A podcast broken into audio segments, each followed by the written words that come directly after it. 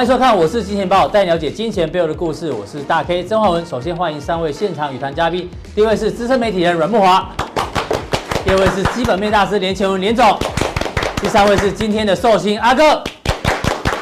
好，我们看一下今天的亚洲股市哦，哎，大部分都是红的哦，只有台股独弱。明明这个美伊战火啊一触即发哦，但是呢，台股为什么独弱？因为呢，台股可能出现了所谓三只乌鸦。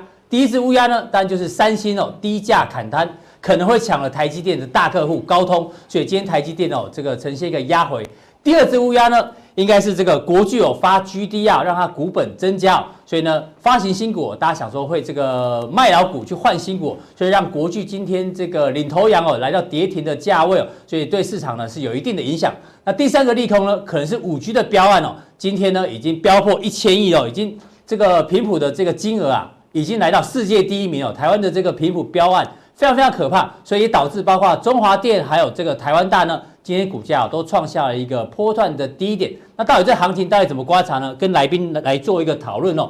不过今天的主题呢叫做什么？叫做川普打开了神秘游戏盘。哎，请教慕驊哥，慕驊哥，你应该有看过这部电影嘛？对，就野蛮游戏，对，罗宾威廉斯演的，没错。里面呢就是大家玩的这个神秘的奇异盘，对。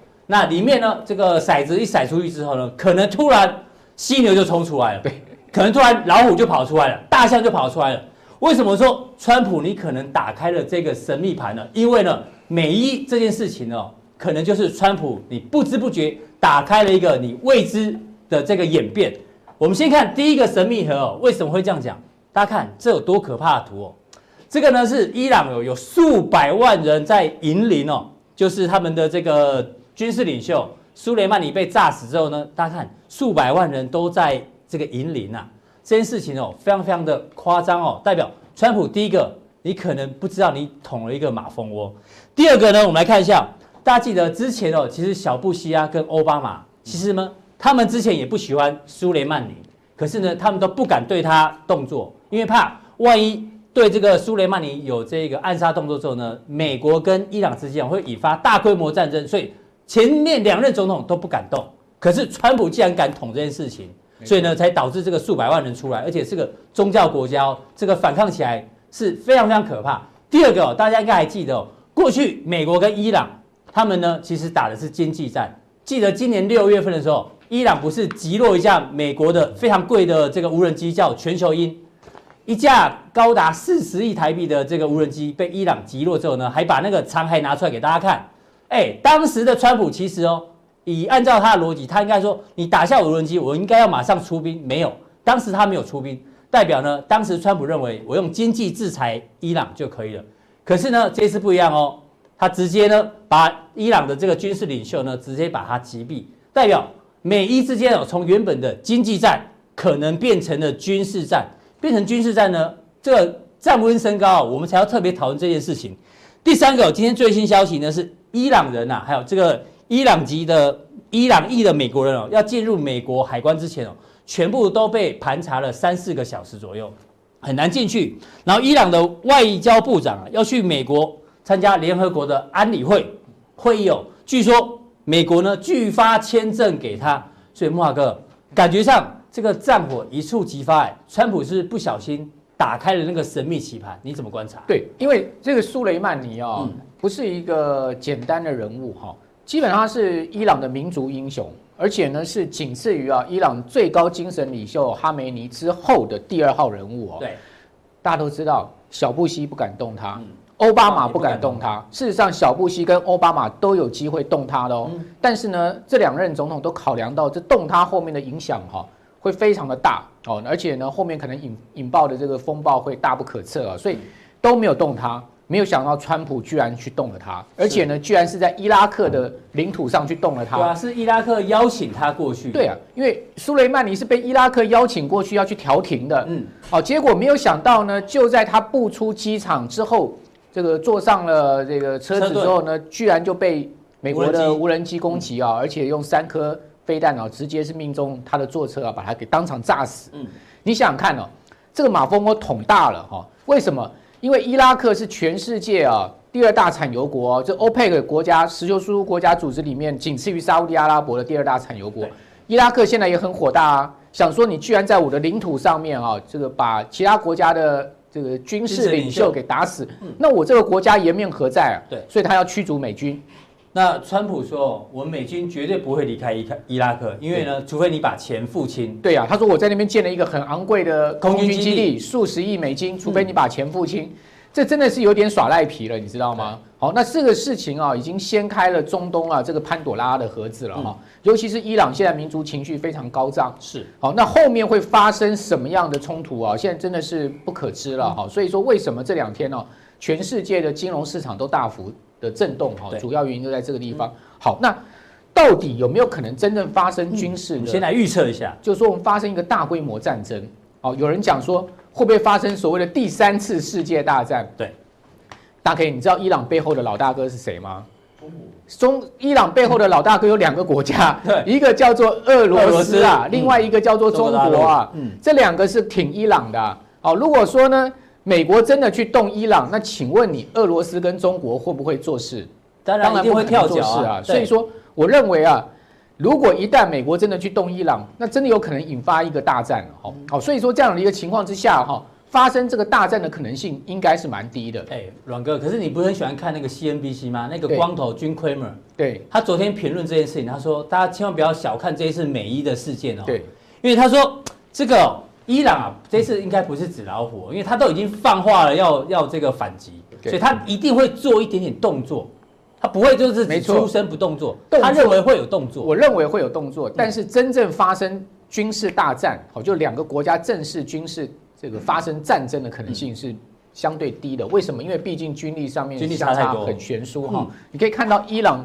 伊朗的这个陆军虽然人数高达九十万人哈，但美国也有一百四十万的陆军哈。是，基本上我发，我觉得有大规模的陆战的可能性不高了。好，那我们来看到战车数，其实基本上也是一个不可这个对比的一个状况。七千多台战两千八，有没有？然后呢，你可以看到各类的军事武器，伊朗其实都是大幅的落后美国的情况。对，那更不要讲伊朗的国防预算根本就是美国的零头的数字而已。好，所以我说。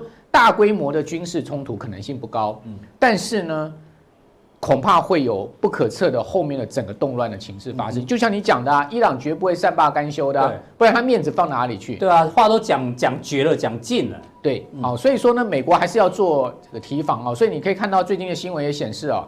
华盛顿现在已经提高警戒到一级了，好，也就是说呢，担心啊，这个恐怖攻击的情况会发生。另外就是有没有可能会在中东其他地区发生所谓的代理人战争？嗯，因为我们知道沙乌地阿拉伯跟也门的战争啊，其实就是一个代理人战争嘛。因为也门背后是老大是谁？就是伊朗嘛。是，好，所以说也就是说呢，在也门这个地方靠近沙乌地阿拉伯的地方，是不是有可能发生更激烈的战事啊？那这个是一个冲突点。另外一个呢，就在伊拉克。好，伊拉克因为呢。现在目前呢、啊，伊拉克是夹在叙利亚跟这个中东这个重要这些国家之间哦，所以说呢，有没有可能呢，伊拉克会变成是一个所谓的代理人战场哦？这个也是大家关注的地方。好，所以整个波斯湾，另外荷姆兹海峡，嗯，好，大家知道全世界百分之七十的油，对，百分之这个四四十的石油啊，每天的运量是从这个荷姆兹海峡出来的哈。所以说这样子的一个海峡是被伊朗。给二手的哈，所以说我们也在担心荷姆兹海峡是不是会发生问题。对，所以呢，最新的消息已经出来了，美国已经派了哈这个巴丹号两栖这个攻击舰哈，然后伴随着两千个海军陆战队哈是急赴中东。好，为什么呢？因为就要去预防这些事情。大家可以看到这个两栖攻击舰叫做巴丹号，巴丹号，因为现在目前呢，在这个中东海域啊。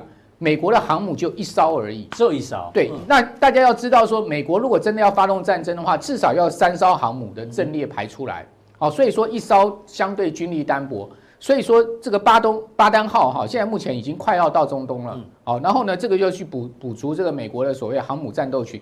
好，那现在目前整个美军在中东部署的情况是这样子哈，大家可以看到有两艘航母哈，在中东地区。对。一个呢是林肯号，林肯号。在这个中东已经驻防了两百多天了，早就应该被杜鲁门号来这个支援了，就是说把它轮替掉。但是呢，林肯因为杜鲁门号在整修上面拖延了三个月，哦，所以说呢最近啊才赶到中东。那林肯号据说已经驶向这个中东以外的地方，但是有可能随时因为紧急状况而回头。是，好，那另外呢，就巴丹号，好，好，现在目前呢，两栖攻击舰到这个地方，嗯，那我们来可以看到，美军现在在整个中东驻扎了有将近这个五万四千个兵力哈，对，呃，那伊朗的这个陆军呢，呃，五十多万人，所以说以以一抵十啦，嗯，哦，基本上看起来军力很悬殊，对不对？但是要知道，美军的这个兵力哈，对中东这些。国家来讲哈，基本上大概一可以打十个人。对啊，电影都这样演嘛。美国海军陆战队一个都可以抵大概。没有错，因为美国的敌人真的他的这个军军人哈训练是很精良的哈。那再加上其实还有所谓以色列，他的友军以色列。好，那大家都知道以色列跟伊朗两个人是宿敌啦。对，所以说一旦中东发生战事的话，以色列绝对不会闲着哈。基本上美军在中东地方这个部署哈军力并不是缺乏的状况。但是在最近的一个状况，你也可以看到巴丹号再运了两千个海军陆战队去，同时呢，现在目前有更进一步消息是，有四千个美军的伞兵，哦，准备也要开赴到中东去了。是，哦，所以说美国这一次是摆出，你还觉得不会打起来啊？对，我觉得美国摆出这样的军力，最主要就是威吓了。嗯，也就是说，我告诉你，伊伊朗，我不是不，我不是怕开战哦，嗯、我是军力是充沛的哦。对，如果你真的要开干的话，要打陆战，要打空战，我陪你哦。嗯所以说，他摆出这个威吓的态势，一旦他摆出这个威吓态势哈，然后航空母舰的这个战斗群啊，至少有两个在中东的话，我觉得伊朗要动的可能性不高。是，好，为什么？因为伊朗毕竟哈，他的军力跟美军比起来差距实在太悬殊了。可伊朗如果不动作的话，怎么对他们的这个人民交代？对，这个就是关键了哈。我们来看一下这个美军部署图哈，刚刚不是讲林肯号吗？林肯号现在目前呢，在一个礼拜之后已经会开到这个地方了。哈，这个地方呢，其实就已经进入到关岛附近了，就太平洋了。哦，就从从中东地区开开出来。那这个呃杜鲁门号，这个是一个十万吨的核核子动力的航空母舰哦。现在跑到哪里了？现在目前已经穿过苏伊士运河。对。好，然后穿过苏伊士运河呢，现在目前已经开赴到这个荷默兹海峡附近。对，已经开赴到这个荷默兹海峡附近了。哈，就是说开到这个重要的一个驻守区了。好，然后另外。这个巴丹号好，就是这个地方，我们可以看到，马上要进入到地中海了。对，好，所以也就是说呢，在一个礼拜之后，巴丹号大概也可以进入到哈这个所谓的中东重要的这个战区了。哈，所以说在这样的一个情况之下，我觉得在美军呢已经全力部署啊，包括陆军，包括这个海军的航空航空母舰战斗群，我觉得依然要动的几率不大，但是。后面有可能会发生各种啊不测的恐怖攻击啦，哦，或是各种动乱的情况，我觉得一定不会平静的。好，非常谢谢木华哥。木华哥的结论就是说，这个两边阵势摆开来哦，但他觉得要大规模的发动战争几率不高，但是零星的一定会有。那如果万一真的发生了零星的事件，可能哦，川普我们刚刚讲了，他不小心打开了另外一个这个神秘的盒子呢，可能跟油价有关。因为一旦有擦枪走火的话，油价一定会涨，因为最近油价涨就是在涨这个。可是呢，油价涨会引发什么一个概念呢？大家知道，油价基本上呢会影响到通膨。那未来会不会有通膨？我们知道，这个通膨呢是用年增率，去年跟今年的油价来做对。今年的油价，这我们拿的是西德，呃，这个是布兰特原油，大概最高来到六十八块钱一桶。但是你看，去年同期，去年的第四季跟去年第一季的时候，其实呢，这个布兰特原油价格是在相对的低档。换句话说，只要油价维持在这个这个价位，或是油价再走高的话呢，哎，这个油价的这个年增率啊就会起来，通膨就会起来。那如果一旦通膨起来的话，哎，会不会导致未来哦，就是说今年哦，全球央行本来想说要继续宽松，可是因为不小心川普打这个东西，让油价起来，让通膨起来，让全球央行未来哦在资金宽松的部分呢，可能会打上一个问号。这部分引发的这个资金的收缩的效应呢？会不会真的发生？待会在加强錠呢，慕驊哥会帮大家做一个追踪。好，接下来我们请教到这个阿文赛。今天台股，在亚洲股市独弱。我们刚刚讲了有三只乌鸦，第一只乌鸦呢，就是这个五 G 的竞标的这个金额啊，这个三点五吉赫兹呢，已经飙到多少？三十六亿。这个金额呢，已经是世界第一名哦，世界第一名加西郎啊。所以今天的中华电啊、台湾大都跌。第二个呢？今天哦，台积电也是跟台大盘一样，连续两天都失守月线，因为听说三星又要开始抢单了，而且这次用的是六纳米，到底会不会抢单成功？待会请教阿文塞，因为之前张忠谋有讲过，台积电跟三星的战争哦，基本上呢，他们只赢了几个重要的战役，但是呢，整体来讲还不算赢哦，所以呢，这可能有的讨论。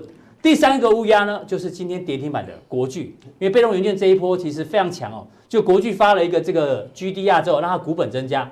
那大家想说，哎，股本增加会不会稀释这个 EPS？同时呢，大家知道 GDR 通常哦都是折价发行，折价发行一定会什么卖老股换新股，所以呢今天跌停。所以这三个乌鸦，你帮我们做解读。好的，这个的话哦。嗯一般来讲的话，过去我们的印象，中华电信、中钢绝对是定稳的这个重股概念股哦，大家握这类型的股票不太会涨，也不太会跌，但是长期会慢慢涨。重点的话，它殖利率高，所以过去的话是一个存股概念。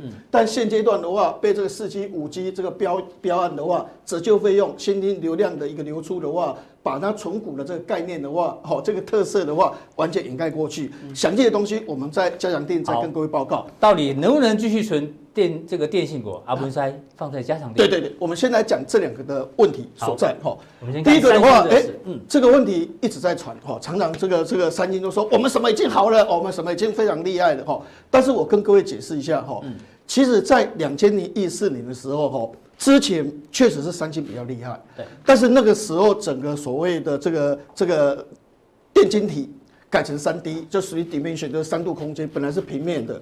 在那个时候的话，台积电虽然它的进度的话是落后 Intel 四年。落后所谓的这个三星半年，对，但它做出来的话是最好的。从那个时候，苹果就说好，我订单给你，好，我我我虽然给三星是七十八，我给你三十八，因为我觉得两千零一四年的时候，我觉得你做得很好。两千一十六年的时候，台积电既然做一个所谓的闪出，也就是说不要窄板，所以它的薄度可以做三分之一，售价的话，它的成本可以降三分之一，而且人家去用那个 iPhone 的手机，发现哎。为什么这个手机比较烫？一打开三星的，哎，为什么这个手机的话不会烫？一打开台积电的，比较省电。从两千零一十六年之后的话，苹果说好了，三星我不要用你的，我百分之百、百分之百、百分之百，我全部都给台积电。嗯，从那个时候，三星就说我一定要把它抢回来，我一定要把它抢回来，我一定要把它抢回来。所以这么长一段时间，每次韩国的报纸都会报道，就说啊，三星怎样，三星怎样，而且把台积电击败了。最后证明是怎样？假的，假新闻哦。是。那这一次这个东西，我们这样来讲了哈。现在七纳米之后开始做了这个是极紫光的一个微缩的一个技术。嗯。那三星在七纳米，它的良率一直维持三成，台积电是五成、六成这样往上拉。对。在这个过程里面的话，三星曾经讲过一句话，他说：“算了算了，这个七纳米我拼不过你哦。”五纳米看起来我也输你，我直接跳三纳米。嗯，所以当时的意思就是说，三星要花好多好多钱，全部集中在三纳米。三纳米，从来没有听说他要去搞六纳米，搞五纳米。也就是说，因为他七纳米输的太惨了，所以在五纳米、六纳米，他曾经有讲过，就说那我直接跳三纳米。好，我要从三纳米把你拼过来，因为我现在输你嘛。所以现在传说。六纳米这个东西的话，哎，要做出来。六纳米其实是比七纳米电晶体多十五个 percent 的哈，也不是那么困难。文泰，你是对这新闻打上一个问号？我还是觉得是 question 啊，我还是认为是一个问号。所以原则上，你现在说我六纳米，你七纳米都搞不定了，你六纳米，我可怜啊。所以这个东西的话，可能性的话，其实是非常低。倒是这个下面这个有一个意义存在的啦，因为哦，这次的高通，它就两颗晶片，一般人家都说单晶片，也就是说手机的应用晶片。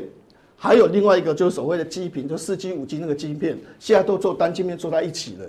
那现在这个这个所谓的这个高通分两颗，分两颗其实人家不喜欢用，因为占面积。占位置。现在问题就是五 G 的话就要弄电池，不然的话就耗电，等下就没电了。要把空间让出来给电池啊。高通它用两颗，其实哦，一般来讲就是说它这次的策略的话会有问题，而且它价格高到一百二十到一百五十块钱美金。对。但联发科只有七十五块而已，哈。所以在这种情况之下的话，吼，高通的话，他就会想，就是说，A P 的部分还是给三星做，嗯，那我就把所谓的 modem 这个所谓基品、四品、五品这一个，我给台积电做。现在讲的意思是这样，但是三星说不要去了，不要去，你赶快回来，回来。所以他可能用削价把它拿回来，这个倒是有可能，这个倒是有可能的，是有可能。但是六纳米还不。对对对，所以我的结论就是说，哦，其实台积电的优势的话依然存在。嗯。这种消息的话，姑且听之，还要等到后面证实。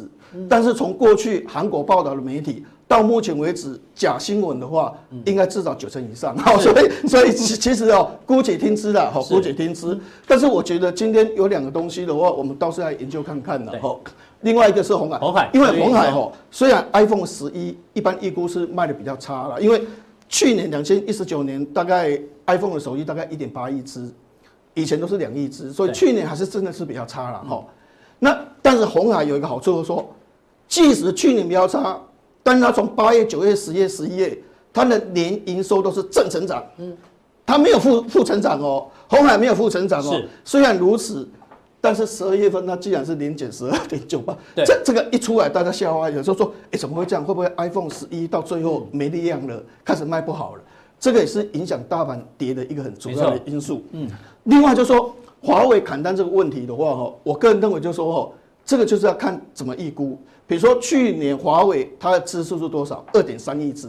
嗯，今年本来预估是二点六亿支啊，本来要成长。对对，但是现在因为去年的这个这个尾盘尾盘的时候的话，Mate 三十那个时候，因为就是就是不能用 Google 的软体，嗯，那所以那时候开始都走下坡，所以买气会下滑。下坡，所以今年的话可能不是二点六亿只，维持二点三亿只，就跟去年一模一样，对，也没有衰退哦。但是没有成长，没有成长，所以你说这样来做调整有可能，嗯，但是二点三亿只还是很庞大的订单哦。如果能够接到这二点三亿只的话，还是很大哦。好，只不过说这个消息的话，倒是可能机会还是有可能哦。再来，我们来看一下，我个人认为就是说哦，好，我们以这几个为例了哈。对，昨天第一个是美国的科技股救了美股啊。对对对，你看 NVIDIA，NVIDIA 这一种在两千一十九年的话哦，理论上它营收还是衰退九趴。那衰退九趴理论上的话，它不应该涨，但是他讲的故事的话，市场会去接受它，因为它一直在推所谓的人工晶片，哦，所谓的这一个这一个这个 GPU 的部分的话，它现在有一百二十七亿颗的电晶体的话，它的效能怎样？成长七倍，嗯哼，成长七倍是去年十二月推出来哦，今年是不是享受这个红利？因为跟去年的晶片比较的话，它在人工精位的晶片的话，它可以成长七倍，是在这种情况下。今年如果营收成长二十个 percent，获利成长三十个 percent，有没有可能？有可能，就有可能。那 NVIDIA 上去的话，它会带动一些晶片股啊、Marvell 啊什么一大堆的上去。是，所以整体的话，我是觉得说这些高科技的股票的话，还是方兴未艾。是。那我们看苹果，基本面还是不错。苹果涨太多了。好，那我们这样来讲了哈。去去年我们说苹果是一一点八亿只，今年可能多少？去年只有三款，今年年初就一款 SE Two。年底有四款，就五款，五款，五款难道没有两亿支吗？两亿支跟一点八亿谁比较高？所以今年 iPhone 成长了。是。另外你看 Apple Watch，嗯，还有所谓的 AirPods，这两个人家估跟，哎，去年已经大幅成长了哦。对。今年 AirPods 卖的好，卖翻了。Apple Watch 也卖的不错哦。你现在去网络上订要等，好像等到过年的时候才拿得到。现在重点来了，今年跟去年比较再增长四十五趴，嗯，再增长四十五趴，已经激起那么高哦。好，那你想想看，iPhone 成长。穿戴装置成长，对，服务业本来贡献的获利三块，现在调高到六块。嗯，那整个整坨的这样看起来的话，苹果的获利有没有可能冲到十六块？过去可能是十二块多十三块，那今年可能十六块啊。那它的目标价有没有机会往上调整？而且这家公司的话，每一年七百多亿的这个资本支这个所谓的库藏股的话，都一直在维持嘛，吼。对，所以它目标价从两百八到三百五。三百五。那苹果有没有持续拉升的可能性？其实是很高。对，好，现在重点来了。Google 昨天 Google 最 Google 是所有的尖牙股里面最烂的。为什么 昨天？因为它只靠什么？靠所谓的数位广告，哎，广告量越来越小了嘛，哈。而且它转投资什么自驾车啊，什么 Google 眼镜都失败。猛啊，都失败。嗯，所以它是尖牙股里面的话，成长性最低的，哈。但是今年的话，人家已经把它所谓的数位广告各方面做一个调整，因为它新的所谓的这个经理人出来之后，做了很多的动作，所以在这种情况之下，它既然目标价又被调高，而且股价创新高，连 Google 都这样的，那亚马逊更不用讲，好，所以 Facebook 啊，或者是像所谓的苹果。那这一类型股票再继续带动的话，我是觉得这只是一个中途休息了，好，所以尔后。所以美国科技股你觉得基本上还是相对稳健啊，还是方兴未艾？好，那台股的部分的话，我是觉得十二月份营收一定比较差嘛，因为十二月份以以前我们在做研究员的时候的话，哈，一般十二月份的话，哈，要做年终盘点。对，也许以前二十五号结账，可能二十号就结账了。因为因为要做要从一月份到十一月份的全部都要都重新再重点一次然后，所以二十号，所以十二月的营收不是不好。是因为它结账时间比较短啊，一月营收就比较好哦，因为多了五天出来。对，早期是这样，但现在都 computer 都电脑的，所以一下就出来，一下就出来，就不用那么有之前那种那些问题，但是还是有，还是有，不是说那么明显的哈。所以十二月的营收一般都比较不好。那创新高大概有影像、新普、台药、信华跟泰硕。嗯。那另外像南电也不错了哈，神盾的话月成长十九点二一，年成长大概一百二十一个 percent，所以你可以发现哦，哎，大盘在重挫的时候有营收的股票，嗯，哎，其他表现还是稍微比较好哈，还是有逆势。那我们现在要讲的故事的话哈，就是信华为什么大家在做 computer 好这个伺服器的部分的话，它能够做到这个东西哈，因为重点的话哈，它在拼白牌，嗯，那为什么就是说白牌很重要？比如说我现在我是这个。Google，嗯，我是 Facebook，我在做布置的时候，我去买华为，哎，他会不会偷窃我的？嗯哼，我去买 Nokia 或者是伊利信，会不会太贵？是，都会有这个问题。但是他们很厉害，Google 厉害，亚马逊很厉害啊。哎，那我干脆去买白牌的伺服器，对，白牌伺服器买回来，我自己去去做管理，我自己去修正。我虽然没有品牌，人家不会来维护我，我自己会维护我自己，因为我本来就是云端大厂，对，我的工程能力都已经很强很强，科技纯度够，所以他告诉你就是说，其实白牌的 server 它的比重是很高很高很高的。那信华他是搞这一招，哦，他完全是做白牌，白牌，而且在白牌里面，它的韧体跟人家完全不一样。所以大家都是用它的，所以它的客户的稳定度是最高的。是，这个就是为什么它营收常常创新高，就是一家公司有时候它抓到那个利基点，所以让它的一个一个获利的话能够大幅的成长。对，好。那另外的话，二零二一年的话，理论上的话，因为那个 Facebook 的话哦，它布置的这个这个资本支出更多。对。那以前亚马逊有一段时间停下来，嗯，但是在去年下半年，整个资本支出又暴增出来了。所以整个二零二一年伺服器的换机潮机会很大，还是有。嗯。啊，另外还有一个三百六十度的所谓的这个环境的东西哦。这个东西的话，它的成长性其实是蛮高的。所以这个好好的去规划，我我研究的话是这个的话，对它一个获利的话哦，大概可能是倍增。好，大概五年时间是倍增的。是。所以这一类型的股票，我们大家评估的话，大概。这个本益比大概是二十七倍到三十六倍左右。对哦，是本益比是？啊，对对，是 P E 啊，P E 哈，P E 二十七倍到三十六倍。对，大概七百八到一零四四，然后以这个区间来做一个规划。那另外还有一个重点的话，就是哦，嗯，这个为什么所谓的这个铜箔基板？以前我们说铜箔基板很很很 low 的东西嘛。对。那为什么铜箔基板现在为为什么会很好？哈，当然第一个是五 G，因为五 G 的速度快了。但是五 G 因为未来的话，Sub 六的话速度还不是那么快，哈。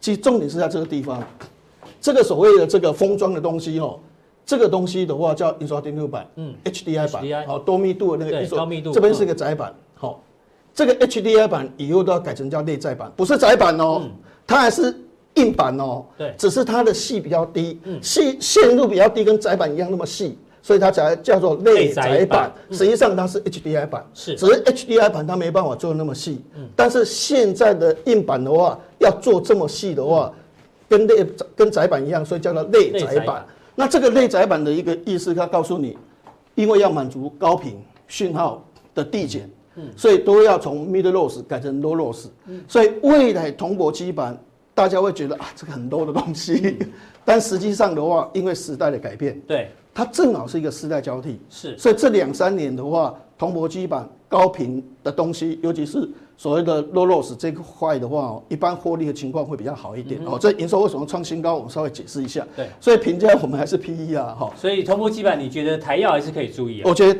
台燿，呃，那。台药或者是像所谓的联茂或者是台光电哦，这三档股票都是一样的。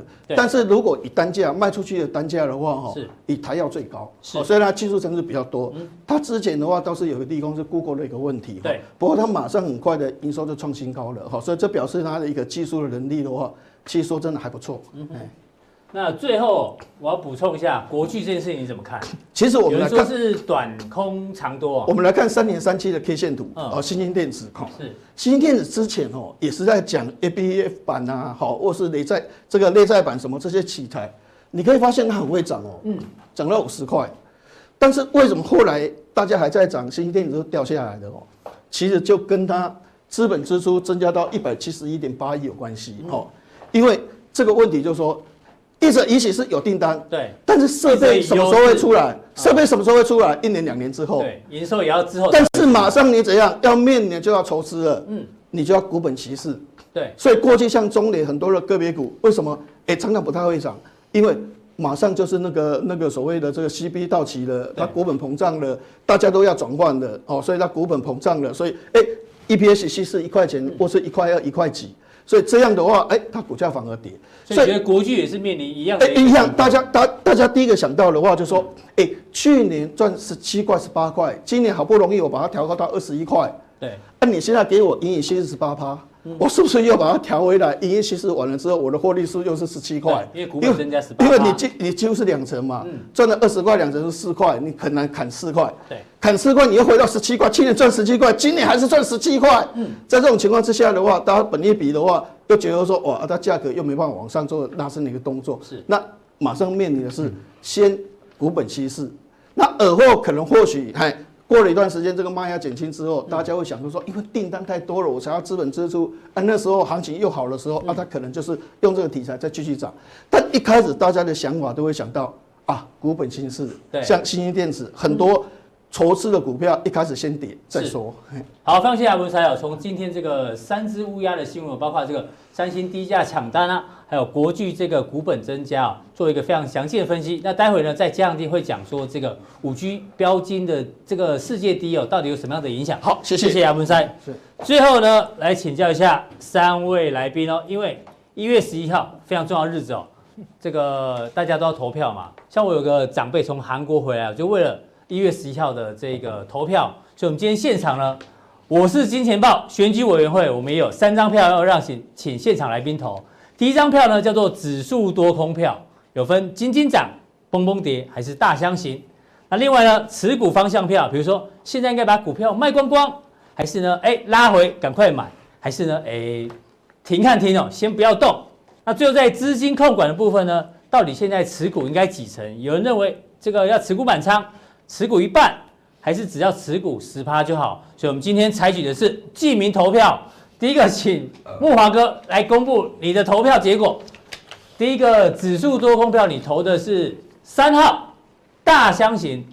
你觉得我们一个一个讲，你觉得大盘是大箱型，对不对？对。然后，我们先把你的票跟报告一下好了。第二个呢，持股方向你选的是一跟二，我没有二划掉。哦，二划掉，所以你选的是卖光光。啊、呃，我也不要，我也不倾向卖光光，哦、我是顺势减。嗯，偷偷改我们一些顺势减，顺势减哦，好。对，资金控管你投的是持股一半，丢一半。对，好，你帮我们解释一下为什么你投了这三个号码、嗯。好，嗯，呃，最主要原因就是从这个法人操作的方向。对，其实大盘不是我决定，也不是大家可以你决定的。当然，嗯、大盘谁决定？大盘是外资决定的，就由筹码最多的人、资金最雄厚的人在决定。嗯那外资最近有几个现象哈，今天买卖超的资料我们不知道，但过去五个交易日外资是连五卖，总共卖超集中交易场两百四十二亿。另外呢，外资啊，其实两个礼拜前就开始减码台子期哦，到昨天呢，净多单留仓部位哈，大台已经减到三万两千口，对，小台的净空单留仓部位增加到八千口。请问外资很明显是不是在期现货同步减码？对，那外资看到什么？嗯。外资一定看到我们没有看到的东西嘛？可能外资看到的是美伊的风险，我们刚刚所讲，也许不会发生大大规模战争，但是后面可能会发生恐怖攻击啦，好一些意外的变数。第二个，外资有可能看到总统大选的变数啊，好，因为总统大选剩下没几个交易日啊。哎，阮哥，那你觉得大箱型？你的大箱型，你帮我们大家画一下。对，你觉得？那我们来看到，呃，大家把这个，大家可以可以把加权尺放大，对，放大一点。好。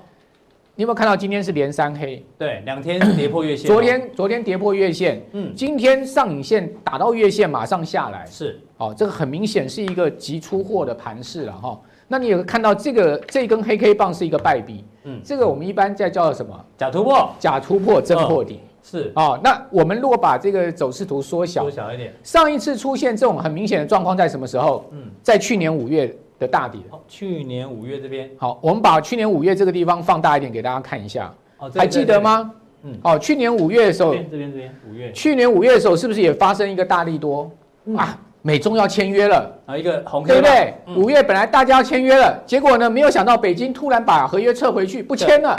哇，川普不是很气急败坏，说立刻加税。嗯，有没有看到？是不是一个红 K 棒突破新高之后，然后出现真拉回？嗯，你有没有发现，现在现在目前的整个走势有点像这个样子，是不是？非常像，就刚刚跌破去月线的样子。三天三个交易日前是不是出出利多？对，哇，大盘创新高、嗯、哦，这个。大家都非常看好，结果没有想到出现连三黑。那这个地方同样的一样，你可以看到，呃，这个十日线呢，很快要交叉月线死亡交叉了。如果明天再不能止跌，再继续往下压，十日线死亡交叉月线。哇哥，那你的大箱型的箱底，你先看哪里？好，那我先看季线这个位置。季线是季线在一万一千六百三十一点左右。那假设说季线破的话，恐怕你等幅测距再下来一倍。哦，所以说季线到这个头部的位置呢是多少？差不多有五百点左右。是，那也就季线再下来五百点。哦，那大家自己去推算了，我就不要讲说指数位置在哪里。所以我觉得等幅测距一个箱型空间是给大家参考。好，非常谢谢木华哥。那我们看一下阿文塞亮票哦，记名。阿文塞第一个选的是大盘金金涨，然后持股呢要赶快买，然后资金控管呢。哎，十成，哎呦，啊不是，啊不是，简单讲一下。我我我们这样讲，我还是用图来解释一下了哈。嗯、我个人认为是这样，是说现阶段可能会是这样，哦，就是这这样下跌，嗯、但是未来还是这个模式出来。对。那为什么会解释这样？我是说春节前哦，因为以前我们待过这个所谓的品种建商，当然这家品种影响不是那么大的，对，会有点卖。但是过去因为利息杀下，你知道哦，那那个很贵哦，所以大家都会卖。然后等长假完了之后再那个，所以之前的卖压会比较大一点。对，那现在没有，但是哦，过去我们每次在规划春节前行情的时候，所谓的红包行情常常都会震荡，是比较弱势居多，这个还是比较可能性是这样。对，但是为什么说尔后还是会这样看呢？哈，因为我想第一个就是说，我们之前有讲过，就是 FED 哈，它是少了五千亿，因为它因为它以前有一段时间的话哈，确实它的资产负债表从四点五兆降到三点八兆。现在大概四兆左右，回升到四兆。对，但它再撒五千亿，又回到四点五兆。嗯，那我们之前讲说，这这五千亿会干什么？这五千亿的话，在银行体系里面的话，一般都是买尖牙股。好，所以我想就是说，这段时间这个这个所谓的 FED 撒钱的资金动能，在美股还是很强。那第二个的话，我们现在规划的话，但要持股十成哦。对，那那那我们第二个我们在规划的话，哈，就说哎。这个这个我们刚才讲，就是说那个这个美国这个 FED 哈，之前我们有讲过说，上半年可能降息到两两到三次，好，有人规划两次，有人规划三次，那我是相信会降息，好，会降息，好，那这个降息的话，一码的话丢出六千五百亿的资金，是，这个丢三次的话就一兆九千五百亿，就两兆的资金，还有五千亿的 QE。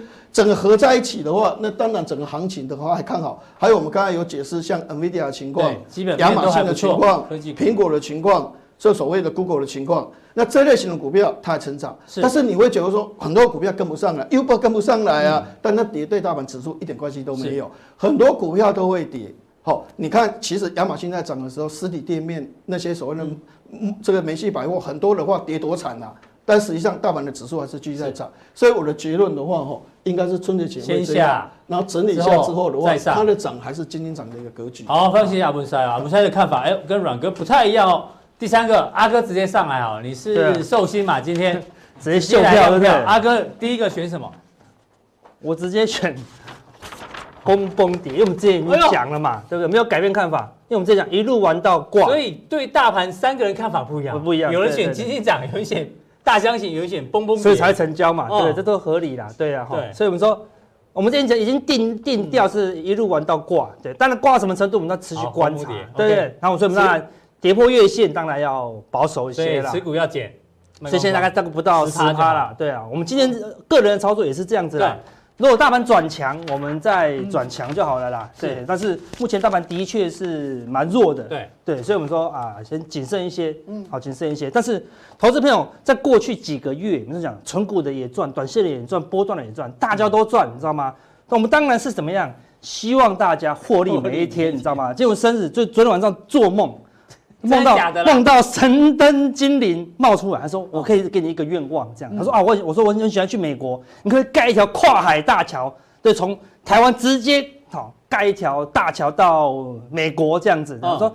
你知道知道多少水泥跟钢铁吗？全台大概全世界上一半的水泥跟来盖这个桥。那个白日梦电影嘛，嗯，咱类似这样白日梦嘛，盖到美国去。他就说不可能啊，重新许一个愿望。我说那我希望呃我的投资朋友们、我们的粉丝、我们的观众们可以获利每一天。他说不可能啊，他说五天，他说获利五天，然后就一个礼拜一到五五天。他说太扯，四天那就春天、春天、秋天跟夏天这样子。他说也不可能。